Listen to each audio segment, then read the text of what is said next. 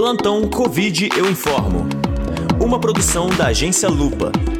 Este projeto é financiado pelo Google e conta com o apoio da Abraço e de rádios comunitárias e universitárias. É falso que as vacinas contra a Covid-19 podem criar seres humanos geneticamente modificados.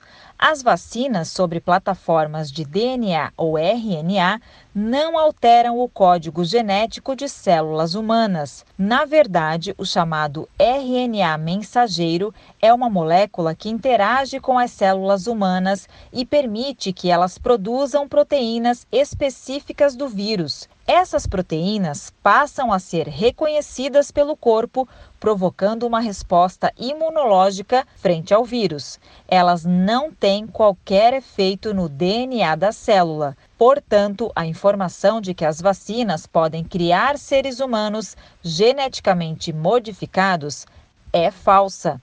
Eu sou Shirley Alves e falo em nome da Lupa, uma plataforma de combate à desinformação.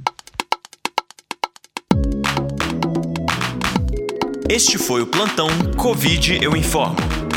Agência Lupa. Antes de ter certeza, tenha dúvida.